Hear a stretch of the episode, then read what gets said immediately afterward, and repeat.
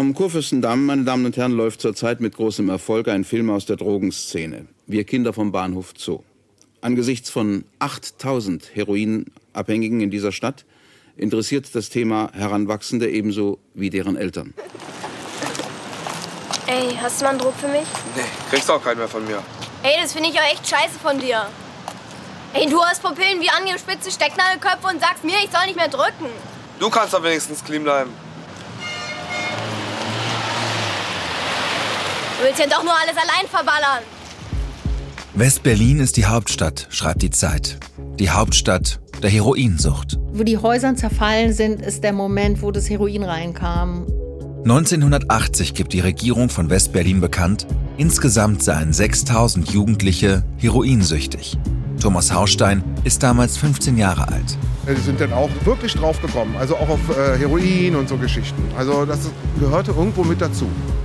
Nicht nur sein Leben wird sich durch die Geschichte von Christiane F. und der Kinder vom Bahnhof Zoo radikal verändern.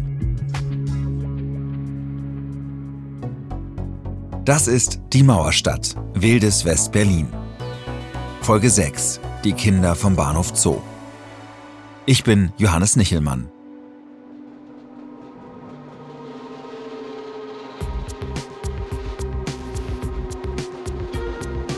Berlin, Bahnhof Zoo. Hier spielt die Geschichte von Christiane F. Die Geschichte eines Mädchens, das mit zwölf Jahren zum ersten Mal Haschisch probiert und sich ein Jahr später Heroin spritzt. Eine Geschichte, die zuerst im Stern und dann als Buch erscheint. Zwischen 1978 und 1981 verkauft sich das Buch 1,3 Millionen Mal. Der Spiegel schreibt von der meistgelesenen Geschichte seit Schneewittchen und Winnetou.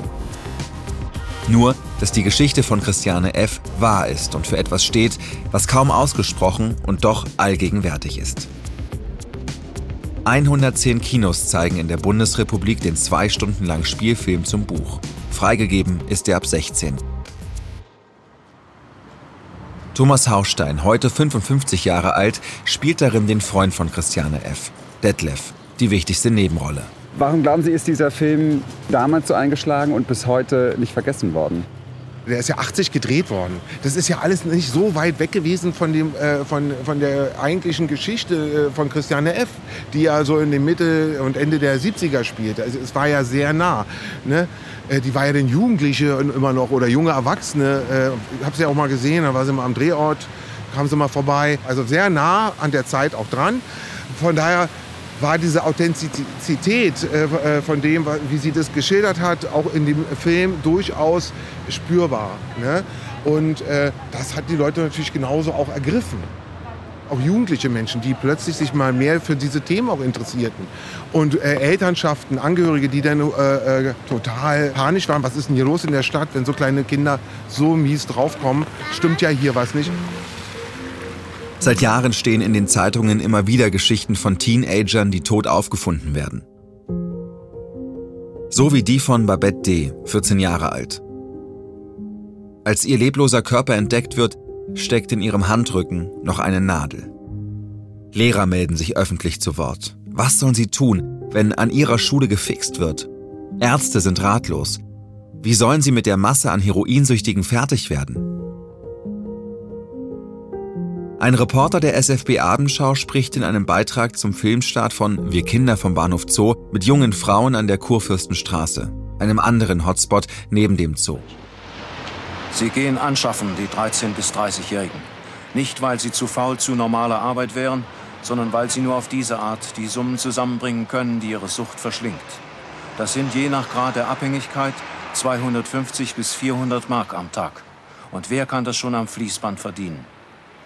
Der Stoff ist schlecht, er wird gestreckt. Wer auf sein Quantum kommen will, bezahlt inzwischen Wucherpreise. Und du verdienst dir die Kohlen dafür mit äh, im Strich, ja, oder wie? Ja. Bist du auch drogensüchtig? Ja. Wie bist du damals draufgekommen? Eigentlich nur, um meine Eltern zu schocken. Ich wollte eigentlich nicht draufkommen. Und jetzt kommst du nicht mehr runter, oder was? Ich wollte damals nur, dass meine Eltern sich um mich kümmern und deswegen habe ich angefangen. Wie bist du dann aufgekommen? Wie hast du angefangen? Na, ich habe angefangen, ich bin schlechter zu Hause, Stiefvater, dauernd Ärger gehabt. dann Selbstmordversuch gemacht, ins Mädchenwohnheim zwei Monate. Dann habe ich Sound kennengelernt und dann habe ich vom Italiener was geschenkt gekriegt, regelmäßig. Da bist du dran draufgekommen, Und dann war ich drauf. Das Sound. Eine Diskothek. Sie liegt direkt in der Kurfürstenstraße. Hier beginnt auch die Geschichte von Christiane F. In der Stadt hängen überall Plakate.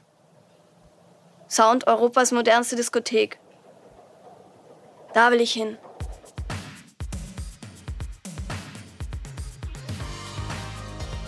Das Sound will das Tor zur vierten Dimension sein.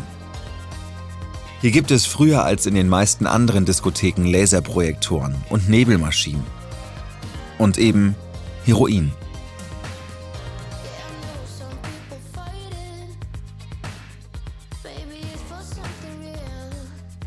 Im Film nimmt eine Freundin Christiane zum ersten Mal mit in den Laden. Dorthin, wo die wirklich coolen sind. Sie verliert sich in den bunten Räumen, in der Musik. Und hier trifft sie auch Detlef.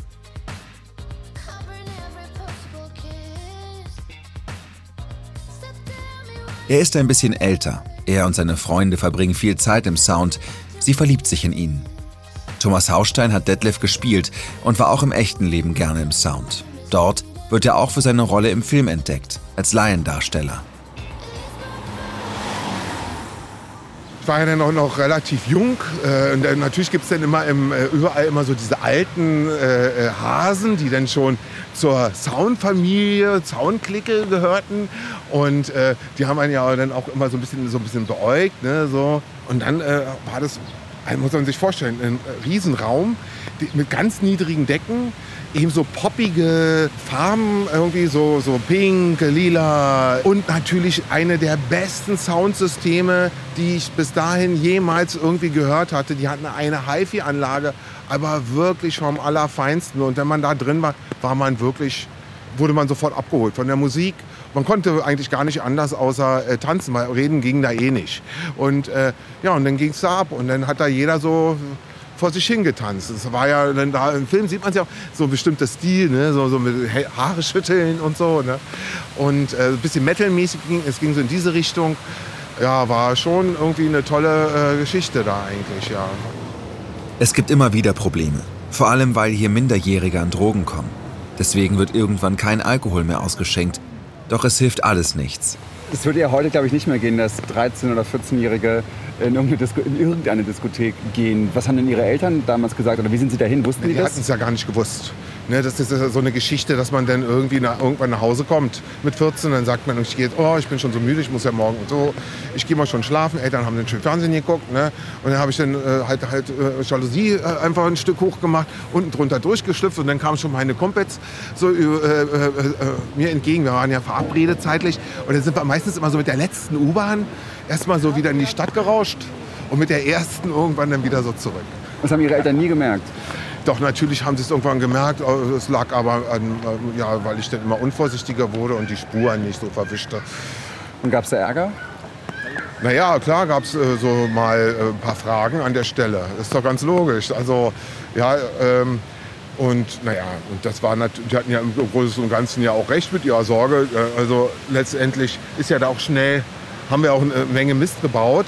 Und ich muss auch sagen, manchmal hat nicht viel gefehlt und ich hätte auch einen anderen, wäre auch einen anderen Weg eingeschlagen. Ne? Es liegt halt, wenn man sich zu sehr an, die, an, an den Konsum von so Sachen gewöhnt und das so immer mehr ins Leben einbaut, dann hinterlässt das eben auch Spuren und hat auch Konsequenzen.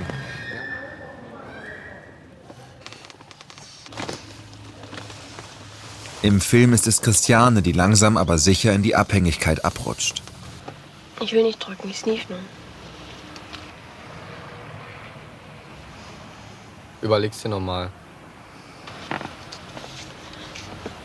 Ich mach das einmal und dann ist Schluss. Das sagen alle. Ich habe mich da völlig unter Kontrolle. Ich hatte mal eine Freundin, die hat dann konsumiert, die packte plötzlich Opiate, also Heroin aus. Und da war ich ganz schockiert, sprachlos. Ja, ja, und wie es jetzt war, äh, frisch verliebt. Nein, das sollst du doch nicht machen. Dann hat sie das da so weggespült, äh, so im Waschbecken. Irgendwie so, was aus ihr dann später geworden ist, weiß ich eigentlich gar nicht mehr. Wir waren dann noch eine Weile zusammen und dann trennt, trennt man sich ja auch irgendwann mal wieder. Man ist ja dann nicht immer gleich so liiert auf ewig. Heroin ist aber nicht die klassische Einstiegsdroge. Auch Christiane F. tastet sich langsam ran. Alkohol, Hasch, LSD, Heroin zum Rauchen, Heroin mit der Nadel. Also in den 80er Jahren gab es eigentlich statt jetzt so Cannabis, gab es mehr so Hasch. Es gab mehr so dieses Harz. Das war sehr verbreitet. Gras war immer selten. Es gab sehr viel LSD. Es äh, hat vielleicht noch was mit dieser Post-Hippie-Bewegung zu tun gehabt. Und Kokain war immer alles so ein bisschen arg teuer. Deswegen war es eigentlich nicht so verbreitet, wie es heute äh, verbreitet ist. Zigaretten hat fast jeder geraucht. Und dann gab es auch noch eine, eine, eine Reihe von Medikamenten, die man durchaus legal in der Apotheke bekommen konnte, die auch so MDMA-Substanzen so drin hatten, wie heute Ecstasy. Die konnte man aber dann damals äh, so kaufen und dann musste man halt dementsprechend viel nehmen. Dann hat man ganz ähnliche Effekte gehabt. Das waren so diese Dinge, äh, die da eigentlich so populär waren. Ich äh, gehöre in die Gruppe, das macht ja auch Spaß, es macht auch Lunte. Und da sind dann so diese Übergänge zum fatalen Konsummuster, die sind dann irgendwie so fließend. Das ist so schwer, das so abzugrenzen. Ne? Das geht eben noch. Man ist ja auch, wenn man Heroin konsumiert, auch nicht gleich drauf irgendwie so. Ja? Einmal genommen und schwerstabhängig. Nein, das ist ja so gar nicht. Das äh, geht so ganz langsam, peu à peu. Und wenn man es dann spürt, ist ja schon zu spät. Ne? Und wieso jetzt so die Jugendlichen da so, das war auch Sensation, das war eine Partygeilheit auch in der Zeit. Zeit. Ne? Es war ja viel los. Babyboomer, das hat schon einen Effekt. Ne? Darauf wurde auch das Angebot abgestimmt. Ne? Also ja, ich würde das nicht sagen, dass alles so schrecklich gewesen ist und deswegen haben alle Drogen genommen. Glaube ich gar nicht. Das war auch irgendwo so, es wurde einfach unterschätzt. Die Kraft von, äh, und die Wirkung von Drogen wurde auch unterschätzt. Es gab auch wenig Aufklärung. Es gab mehr Abschreckung statt Aufklärung. Das spielt doch auch eine Rolle. Ne? Immer mit dem erhobenen Zeigefinger. Das will man als Jugendlicher, pff, ist einem doch egal. Da weiß man sowieso alles besser und will ausprobieren. Ja? Ist ja auch in Ordnung bis zu einem gewissen Punkt. Der Bahnhof Zoo. Wenn ich mir im Film die Bilder vom Vorplatz und vom Bahnhof selbst ansehe, dann stelle ich fest, dass sich auf den ersten Blick am Gebäude kaum was verändert hat. Thomas und ich laufen zu der Rückseite des Bahnhofs. Hier standen Jungen und Mädchen, um ihre Körper zu verkaufen. Und genau hier wurden auch einige Szenen des Films gedreht. Das hier ist, jetzt sind wir in der Hardenbergstraße und hier ist im Film genau an diesen Säulen der, der Strich gewesen, wo Detlef ihre Figur anschaffen war. Wie haben Sie das hier damals gedreht? Wie haben Sie diesen Dreh in Erinnerung? Naja, also es hat sich gar nicht wesentlich was verändert, wenn ich das so sehe. Sie haben so ein bisschen auf Hochglanz gebracht, vielleicht mal die, die Wände abgewaschen, wie man so sieht. Ne? So, äh, riecht etwas penetrant. So, so hat es auch immer gerochen. Im Film verfolgt die Kamera Christiane, wie sie zum ersten Mal auf diese Seite des Bahnhofs kommt. Wie sie an glotzenden Freiern und wartenden Strichern vorbeimarschiert.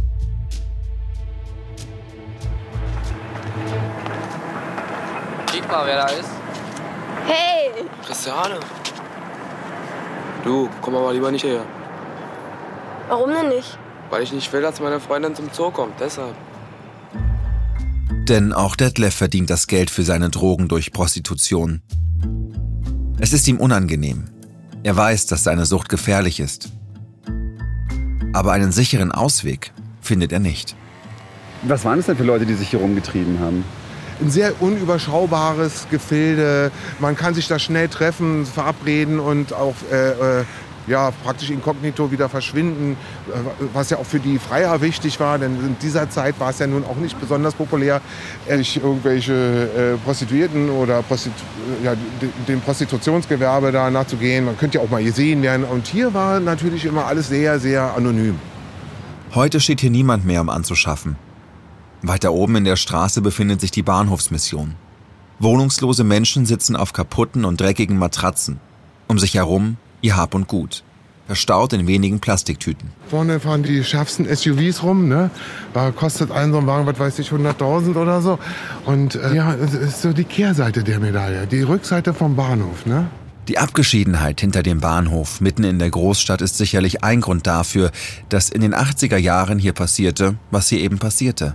Aber es gibt noch eine andere Ursache. Früher gehörte das ja zur Deutschen Demokratischen Republik das ganze Gebäude. Wirklich? Ja, deswegen war es ja, ich habe vorhin mal drüber nachgedacht, als ich da so stand. Äh, auch außerhalb durften Leute nicht verhaftet werden. Weil das Gelände zwei, drei Meter vor der Tür gehörte zum Bahnhof und der Bahnhof gehörte äh, praktisch zu, zu Ostberlin. Ne, da war die Deutsche Bahn ne, und Deutsche Reichsbahn oder Deutsche Bahn. Da durfte kein Polizist äh, tätig werden. Ach, und deswegen war das der Hotspot damals? Könnte man, hat ja niemand denn so ausgesprochen, aber es spielte bestimmt auch eine Rolle. Natürlich auch, weil es einfach megamäßig hier zentral war. Hier war halt viel los. Ne?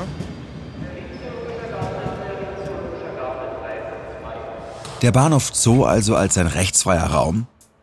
Wie absurd die Sache mit den Zuständigkeiten für die Bahnhöfe in Berlin wirklich ist, wird mir im Gespräch mit dem ehemaligen regierenden Bürgermeister von Berlin klar. Eberhard Diebken steht in seiner Amtszeit hin und wieder im Kontakt mit dem Genossengeneralsekretär, dem Partei- und Staatschef der DDR, mit Erich Honecker. Bei den Sprechen äh, mit Honecker, also ich habe immer, auch wenn ich das mit Helmut Kohl nicht abgestimmt habe, erstmal Grüße bestellt von Helmut Kohl, damit die Bindung Berlins zur Bundesrepublik Deutschland äh, auch beschrieben worden ist. Die Bindung zu Bonn ist aber völlig egal, wenn es um den Bahnhof Zoo geht. Denn dort ist die DDR am Drücker.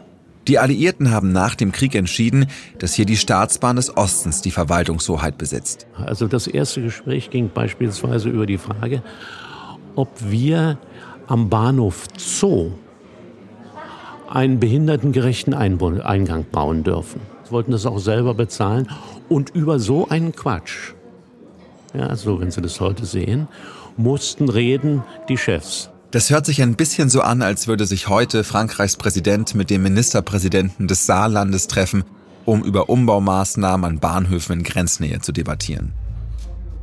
Aber redet die Politik in Westberlin Anfang der 80er auch über das eigentliche Problem, die oftmals beschämend jungen Herointoten? Durch das Buch und den Film über die Kinder vom Bahnhof Zoo schauen vor allem die Medien auf das Thema. Die Suche nach den Ursachen für das Problem hat begonnen allerdings mit sehr einfachen Antworten. Nach Angaben der Kripo haben sich von den 3500 als Asylanten in Berlin lebenden Libanesen ca. 2000 strafbar gemacht und gegen den Rest wird ermittelt. Wir fragten bereits am 26. November den damaligen Innensenator Ulrich, ob es angehen könne, dass ein Asylant, der bei uns nachweislich den Tod auf Raten an unsere Kinder verkauft, Asyl genießen darf. Damals wurde Abhilfe versprochen. Geschehen ist so gut wie nichts. Die Ausländer sollen schuld sein. Warum Menschen Drogen verkaufen, warum sie Drogen nehmen, die Antworten sind viel komplexer. Der Druck zu handeln wächst. Nun spricht man in ganz Deutschland, auch im Osten, über das Thema. Christiane F. schafft Aufmerksamkeit. Wie sichtbar war denn dieses Heroinproblem in Berlin? Naja, sichtbar war es immer.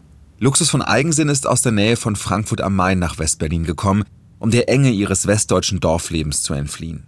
Sie wollte neue Formen des Zusammenlebens ausprobieren und ist Hausbesetzerin geworden. Für sie das Paradies. Doch die Drogen fressen sich auch immer mehr in ihr Umfeld. Also es gab erst die Kurfürstenstraße, da, auch da vor allem der Kinderstrich, der war immer da. Zum Beispiel hat man immer Strich gehabt, da weiß, wusste man immer, dass es auch äh, Heroin gab. Es gab immer schon Cottbusser Tor. Also es gab so Flecken, das hat sich so verändert, je nachdem, wo die Polizei die Leute immer hingetrieben hat. Aber wo die Häuser zerfallen sind, ist der Moment, wo das Heroin reinkam. Und auch natürlich die Überlegung, Leute, die Heroin nehmen, in die Häuser mit reinzunehmen, um sozusagen eine Art von Sozialarbeit zu machen, das gab es natürlich auch. Und das ist nur bedingt, hat das geklappt, weil das einfach ähm, ein zu großes Feld war, glaube ich. Und das war dann letztendlich auch die Geburtsstunde von dem Suchthilfesystem. Denn das gab es gar nicht. Es gab gar kein Suchthilfesystem. Ja? Und mit dieser Geschichte wurde das dann nochmal so forciert, setzte sich das um im politischen Willen. Ja? War ja damals die CDU regiert, glaube ich, äh, äh, in der Zeit. War ja auch nicht so einfach, so eine Sache durchzusetzen. Aber da musste man auch dann mal handeln. Es wurde einfach mal der Finger auf die äh, Wunde gelegt durch den Film und aber eben zuerst eben durch das Buch. Und wissen Sie was? Der Knaller ist ja, ich habe dann irgendwann mal erfahren, dass der Sound wo ja auch ein Teil der Geschichte, besonders im Film, sieht man, äh, äh, äh, spielt. Da hat der Besitzer, der hat ja immer Stress bekommen mit der Polizei. Die haben gesagt, wir machen den Laden dicht, wir machen Razzia, bis der Laden dann dicht ist. Und dann hat der dort als allererstes sogar einen Sozialarbeiter in, in der Disco damals eingestellt, der so ein bisschen äh, auf die Leute einwirken sollte, wenn die ihm als äh, problematisch erschienen.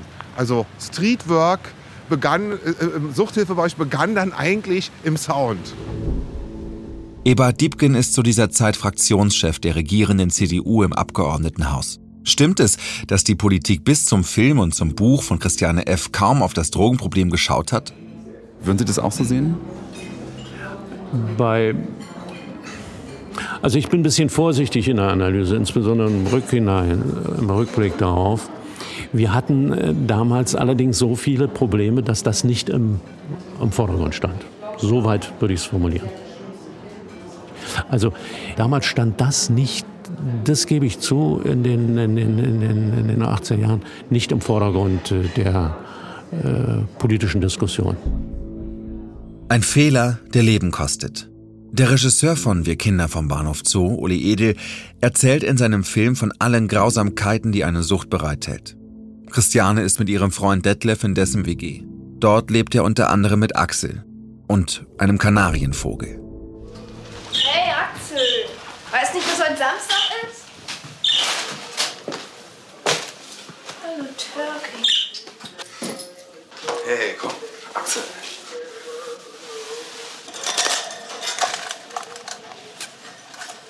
Sie lassen mich ja glatt verhungern.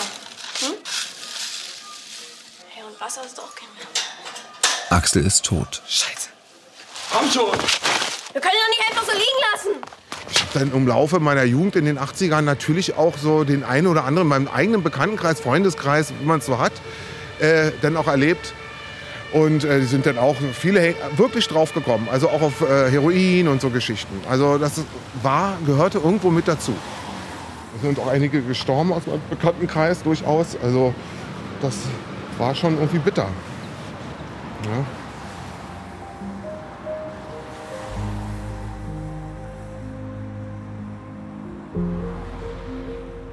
Christiane schafft den Absprung. Ihre Mutter bringt sie zur Großmutter nach Schleswig-Holstein.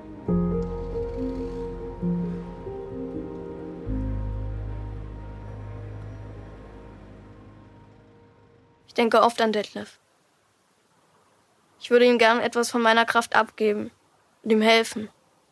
Aber ich glaube, ich brauche meine Kraft vorerst noch für mich selbst. Der Film hat am 2. April 1981 Premiere. Da ist Thomas Haustein 16 Jahre alt. Ich war auch ziemlich verwirrt, nachdem der Film rauskam. Äh, denn es gab schon einen gewissen Hype. Ne? Und da war ich auch irgendwie, äh, konnte ich nicht so gut umgehen, in, in, äh, ehrlich gesagt. Das war mir alles zu viel. Also so, dass irgendwelche Mädchen da bei mir zu Hause äh, vor der Tür immer äh, äh, standen. Da haben wir Parterre gewohnt, der immer ins Fenster geguckt haben. Äh, kann man ja auch sagen, ist doch geil. Aber auf der anderen Seite ist es auch komisch, immer so beobachtet zu sein. Also wo auch immer. Und auch in so den Freundes- und Bekanntenkreisen, die ich ja schon vorher hatte, veränderte sich auch etwas wurde ich auch schon anders dann so, guck mal, das, weißt du, wer das ist und so, so eine Geschichte, ne? Also wird da immer so vorgeschoben so, äh, und also irgendwie war das alles komisch. Also, und da, dadurch habe ich dann auch erstmal äh, gedacht, nee, lass das jetzt mal, äh, mach jetzt erstmal einen Schulabschluss, ey. Ne? Der Film hat das Leben von Thomas maßgeblich verändert. Er wird zwar in keinem anderen Film mehr mitspielen, doch er wird Drogensozialarbeiter bei einem sozialen Träger kümmert er sich bis heute darum, dass süchtige Menschen möglichst glimpflich durchs Leben kommen. Der Film wollte seinen Zuschauern zeigen, wie gefährlich Drogen sein können. Aber vielleicht hat er auch bei den ein oder anderen Leuten außerhalb Westberlins den Wunsch geweckt, in diese zum Teil anarchische Stadt zu gehen. Dort, wo auch die Stars einfach über die Straße laufen. Du, David Bowie kommt nach Berlin. Wer? Der Typ auf der Platte von Klaus. Ich war ja gerade beim Drehen. Und dann kam irgendeiner und sagte, da ist so David Bowie, aber irgendeiner sagte, das ist ein Double. Das ist ein Double. Und dann habe ich so gedacht, ach so, das ist ein Double. Da habe ich so geguckt, so, so von aus der Ferne. Sieht echt aus wie David Bowie. So, ne? Und dann kam irgendwie einer und hat mich dann David Bowie vorgestellt. Und dann habe naja, und äh, nah dran habe ich es natürlich dann auch erkannt. Ich war ja damals auch schon Brillenträger. Ähm, da habe ich es dann auch erkannt und das war natürlich schon eine aufregende Geschichte. So. Das war ja auch irgendwie wirklich ein, schon ein Idol. Ja? Hatte eine super besondere Musik äh, äh, kreiert. Also echt äh, was, ein ganz besonderer Künstler. Und das war toll, den da, äh, dass der denn so eigentlich da so ganz normal erschien und ganz normal war auch so. Ne? Ansprechbar und so total nett. Ich glaube, beinahe eher schüchtern.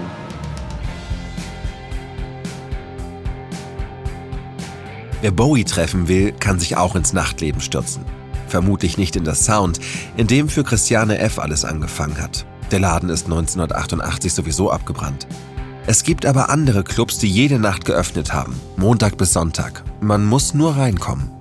Es war natürlich immer gut, wenn der Türsteher einen mochte. Es war so eine Ansammlung von Celebrities, die sich da so die Türklinke in die Hand gegeben hat, sich irgendwo niedergelassen hat am Tresen und dann gefeiert hat.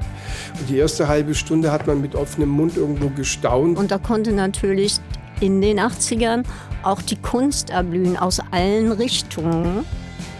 Der Partydschungel. In der nächsten Folge von Die Mauerstadt, Wildes West-Berlin. Präsentiert von RBB Kultur. Alle Folgen in der ARD Audiothek. Idee und Produktion Nikolas Kräuter und Stefan Widowild. Buch, Regie und Sounddesign Johannes Nichelmann. Mischung Julius Hofstetter. Regieassistenz Oliver Martin. Ausschnitte aus Wir Kinder vom Bahnhof Zoo mit freundlicher Genehmigung von Hans Weht. Redaktion Kim Neubauer. Executive Producer Jens Jarisch. Die Mauerstadt, Wildes West-Berlin ist eine Produktion für den Rundfunk Berlin-Brandenburg von Casino Royal in Zusammenarbeit mit Studio J.